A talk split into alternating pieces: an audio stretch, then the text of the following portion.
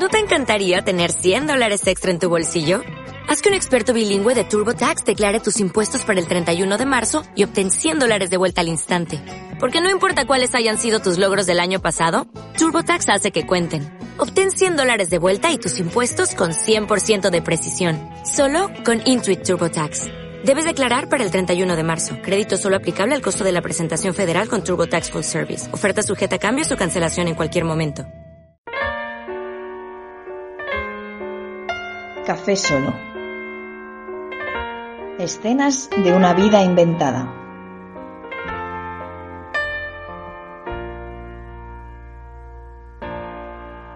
Capítulo 2.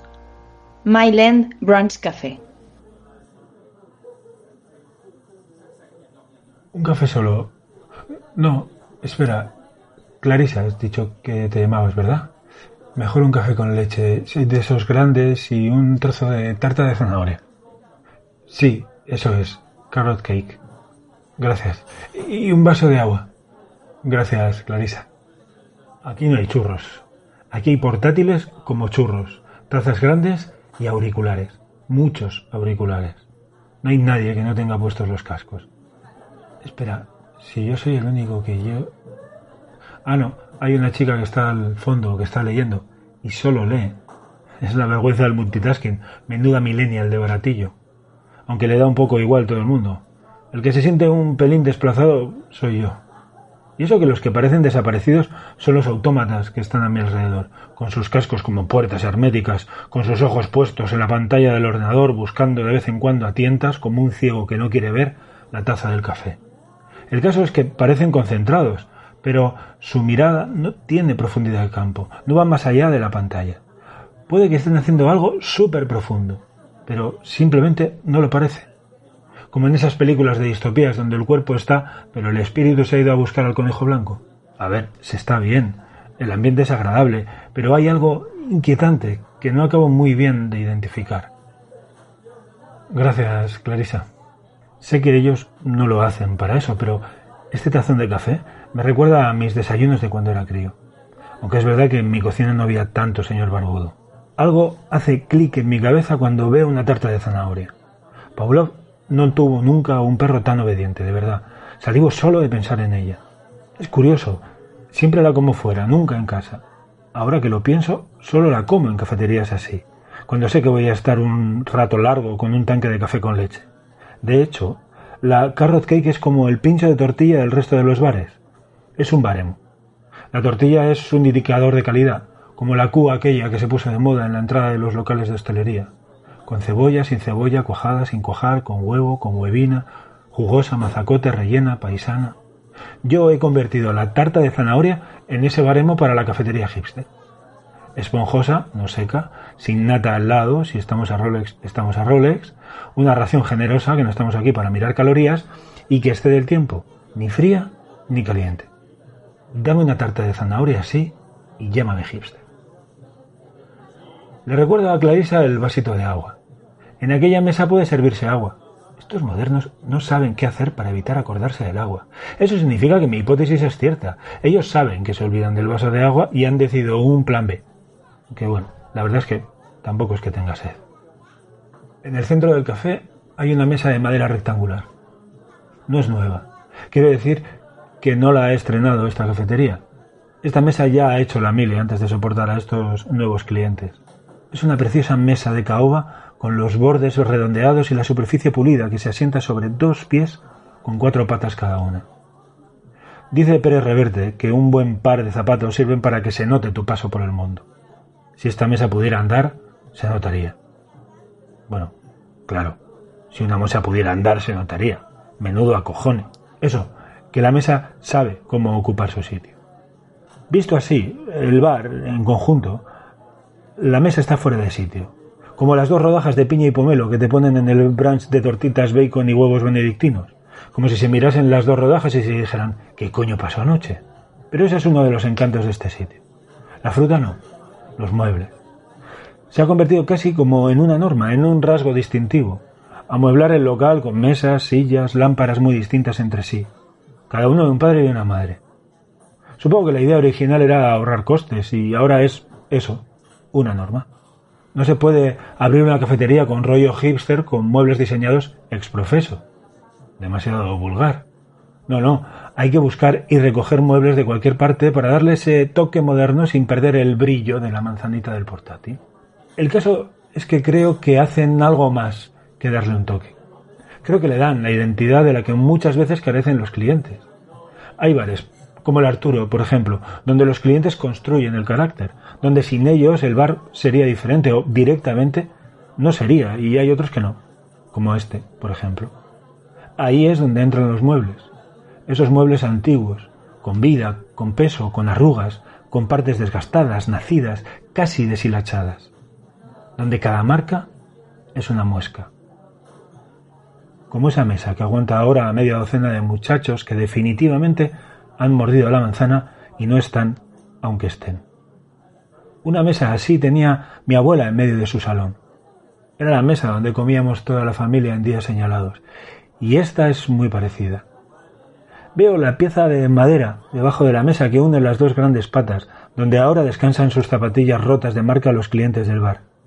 Y veo mis pies, vestidos de domingo, apoyados para no caerme de la silla porque no llegaba al suelo. La mesa es mejor que no camine, pero ¿y si pudiera hablar? Hola, disculpa, ¿se puede? ¿Cómo dice? Que si puedo apoyar mis cosas sobre ti. Adelante, joven, pero eso no se pregunta. Soy una mesa. Es mi trabajo. Mientras no deje caer las cosas sobre mí, no lo haré. ¿Te duele algo? ¿Qué? No, tengo una superficie delicada y por nada se me hace un rasguño. Es la primera vez que no usan mantel conmigo. No eres una mesa como para esconderla, precisamente. No seas alamero, joven. Soy una mesa. Punto. ¿No te sientes sola? Y ahora es impertinente. Pues sí que eres delicada. Solo me ha parecido alentar que estabas como fuera de sitio. No conozco a nadie, ¿es verdad? Ni siquiera las sillas son mis sillas. ¿Qué habrá sido de ellas, por cierto? Si quieres puedo preguntar. Deje, deje. De poco sirve lamentarse. Estoy bien, de verdad. Hay un sillón orejero al fondo que se parece mucho a uno con el que compartí salón muchos años, pero nunca han tenido relación. Pero son buenos muebles. Jamás me habría imaginado mi vida con ellos, pero les prefiero a ellos antes que a los suecos, por ejemplo. ¿Ah, sí? Desde luego. Se creen viruta y no llegan ni a serrín, siempre con esas ínfulas de nuevos ricos, como si hubieran inventado la rueda. Por aquí ha pasado alguno, al menos yo sigo en pie, después de tanto tiempo, sin cojear ni dar lástima, no como otros. ¿Y cómo hubieras imaginado tu vida? ¿Usted se ha creído que yo soy una mesa camilla donde cotillar su antojo? Ni que te preguntara muy a menudo. ¿Cómo se nota que eres una mesa de comedor? A ver si eres tú la que tiene ínfulas. En mis tiempos nadie se hubiera atrevido a hablarme así. Me extraña que alguien te hable. Solo te he hecho una pregunta, no quería ofender.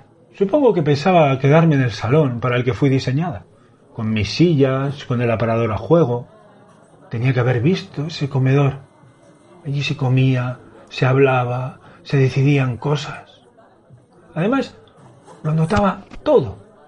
Libros, vasos, las manos acariciando el mantel, jugando con el pan, el calor de la comida, la pluma, escribiendo sobre el papel. Una se sentía importante.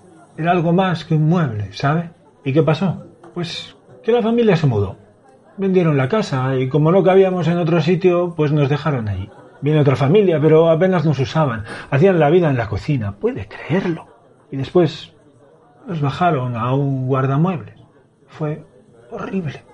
Nos aparcaron allí, como trastos viejos e inútiles. Hasta hace poco, que vino un muchacho joven y me vio y me trajo hasta aquí. No fue fácil separarme del resto, pero ahora mi vida vuelve a tener sentido. Vuelvo a ser una mesa, aunque no haya mantel. Muy gracioso. Me he tenido que adaptar, joven, como lo tendrá que hacer usted. Es raro soportar a gente como si no estuvieran, pero ese es mi deber. Prefiero esto a acumular polvo en un guardamuebles. Entiendo. Además, ¿ha probado la tarta de zanahoria? Dicen que es la estrella de este sitio. A eso iba, gracias. A usted, joven. La tarta no está mal. No me dan ganas de dormir sobre su bizcocho, pero tiene un pase. No está muy dulce y consigo reconocer a la zanahoria que un día fue. Prueba superada. Y el café, bueno, no sé. Ahora, bonito es un rato. Con su espumita, su dibujito y... caliente. El café está muy caliente. Las paredes son de ladrillo blanqueadas por una capa poco fina de pintura. Una pintura como para empezar de cero. Como cuando un casero limpia el piso y lo pinta de blanco para acoger a otro inquilino. No hay necesidades estéticas que cubrir, solo señalar el punto de partida. De hecho, el ladrillo que oculta la pintura se me antoja más bonito, pero eso implicaría dejar al descubierto costuras del pasado del local y eso no acaba de funcionar en un espacio así debe tener carácter, pero dentro de un orden no vaya a tener demasiado carácter y haya gente que no le guste, aunque haya gente que le entusiasme. La clave es no molestar, no inquietar, ni siquiera gustar demasiado. Gustar demasiado es mal. El café sigue caliente. La gente entra con cuentagotas y se van con esa misma cadencia. Es una sensación agradable, como de permanencia. Es falsa, pero agradable. El sol ha entrado por una de las esquinas del ventanal de un lateral del café e ilumina, casi como un foco, a un sillón orejero amarillo gastado en el que sigue la chica que lee. La chica que solo lee, que no hace otra cosa. Observar a la gente que lee es parecido a ver a la gente mientras duerme. Son imágenes magnéticas. No puedo dejar de mirarlas, lo cual en ambos casos es un poco raro, incluso puede ser constitutivo de delito. Pero hay algo con lo que conecto, no puedo evitarlo. Ver a alguien que duerme, por ejemplo, la respiración, el cuerpo como en suspensión, pero sin embargo sigue funcionando, no sé. Supongo que por eso odio despertar a la gente. Y con las personas que leen me pasa algo parecido. Es otra conexión, pero hay algo. Suena un poco snob, pero con los tipos del portátil la única conexión que comparto es la wifi. Con ellos no hay nada. Es una mirada plana. No sé, no puedo explicarlo. Con la lectora, sin embargo, es como si notara la energía que se va transfiriendo del libro a la persona y viceversa. Y también odio interrumpir a quien lee de esa manera. Supongo que es mierda mía esa de no querer molestar. Está relajada, pero no muy relajada. Al fin y al cabo está leyendo, está activa. Bien sentada, su espalda bien apoyada en el respaldo, los codos sobre los reposabrazos y las piernas un poco estiradas y cruzadas al final. Y lee unos 30 años, aunque aparenta menos, pelo corto castaño, lleva vaqueros, jersey verde y tiene los ojos claros y la piel pálida. Sospecho que podría quedarse así un par de glaciaciones y ella tan tranquila, ni siquiera se le dormirían las piernas. Estoy flipando un poco, pero entre el sol caprichoso y su postura parece una especie de aparición mariana de la lectura. ¿Ha venido aquí a leer expresamente? ¿La gente hace eso? La gente viene a estos cafés a estudiar, a trabajar, a encontrarse con gente, pero viene a leer. La mayoría ahora lee en los huecos libres, en el metro, mientras espera una cita, en el dentista, en la cama antes de dormir o espera directamente a las vacaciones. Quedan pocos que lean como una actividad más del día si no es por trabajo. Es posible que lea por trabajo, pero no toma ninguna nota. Además, no parece que espere a alguien, tampoco ha mirado la hora ni el móvil. Sí, sí. Igual es de esas, de las personas que leen por leer admirable. Pero alguien así seguro que tiene un espacio en casa reservado para leer. Entonces, Laura, sí, entonces Laura comparte piso. Su habitación es pequeña y en los lugares comunes del piso no hay sitio ni tranquilidad suficiente. Este café es lo más parecido a un salón de piso compartido sin interrupciones que va a encontrar. ¿Y qué lee una persona que solo lee? No va a ser tan fácil. El libro está forrado de papel de periódico. O sea, que es cuidadosa y tímida. Muchos de los que pasan por aquí no tardan nada en sacar todos los libros, que apenas ojean para que se note que leen lo que leen, aunque no lo lean. El libro no es flaco, así que podemos descartar poesía. Podía ser ensayo, pero me da a mí que no. Laura es de novela, de literatura rusa, si me apuras. El cuento se le hace corto y la novela contemporánea demasiado contemporánea. Prefiere historias densas, con varios personajes, varias generaciones, amor, guerra, reflexión, contadas con tranquilidad, sin miedo a que el lector se desconecte. No le importa que al final de la lectura le duela un poco la cabeza. Tampoco le importa no compartir lo que lee con sus compañeros de trabajo. Ellos son más de bestseller para desconectar, dicen. Ella se ríe por dentro. Laura es programadora en una empresa pequeña. Le gusta su trabajo. Es como escribir en un lenguaje único, dice a sus compañeros de piso cuando le preguntan. Hace poco que ha vuelto de Berlín, donde ha vivido un año largo estudiando un máster. Quiso quedarse pero no pudo. Quizás en verano se vuelva a marchar pero no a Berlín. Se le ha hecho raro volver. Leer es lo único que no ha cambiado en su vida. Quizás por eso no se mueve, no se interrumpe. Quizás no quiere que se acabe para no volver a ese café que no es su casa y a esta ciudad que no es la suya a pesar de haber vuelto. Le encantaría vivir sola. En Berlín lo consiguió unos meses porque su compañera de piso se fue de vacaciones a la India. Fue feliz. Ahí era ella misma. No es que con la gente no fuera ella misma, pero esa sensación de sentir su propio ritmo de vida le hacía poderosa, le excitaba incluso, le invitaba a tomar decisiones, a vivir, que es elegir. Por eso, cuando volvió de la India, le dijo a su compañera de piso que le gustaba, mucho. La rutina nunca volvió a ser la misma. Y Laura volvió a decidir y se volvió. Por fin se mueve. Pasa la página. Es un papel fino lleno de letras. Es un novelón fijo. Ha llegado al final de un capítulo porque aprovecha para aterrizar y probar el café. Pero enseguida vuelve a despegar. Sobre esas paredes blancas iniciáticas están colgados varios cuadros, distintos entre sí, claro, con fotografías en blanco y negro, como no, de escenas del lejano barrio del que toma el nombre el café. Milden es el epicentro hipster. Para la mayoría, hipster es sinónimo de un moderno de cartón piedra, de un tipo alternativo que lleva la gabardina del abuelo, pero en su bolsillo guarda un iPhone. Pero si en algún sitio hipster es sinónimo de, algo auténtico, es en el Mile de Montreal.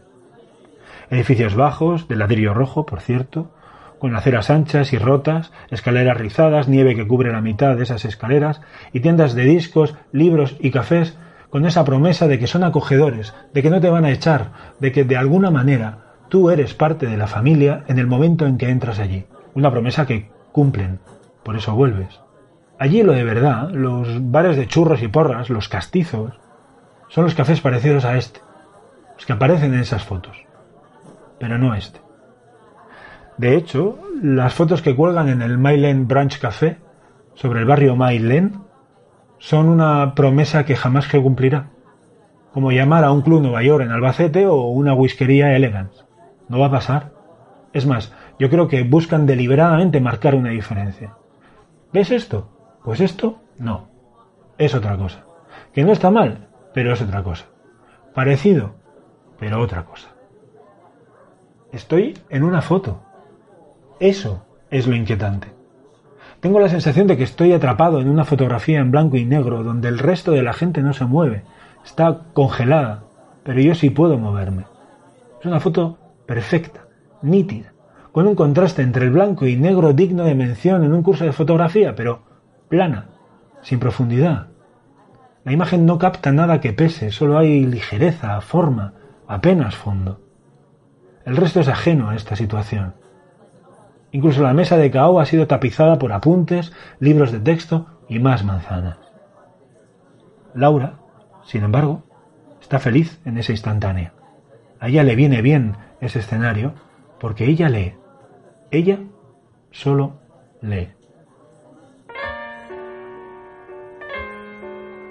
Café Solo es un programa de Sin Estudios, la radio sin paredes, escrito y producido por Joel López.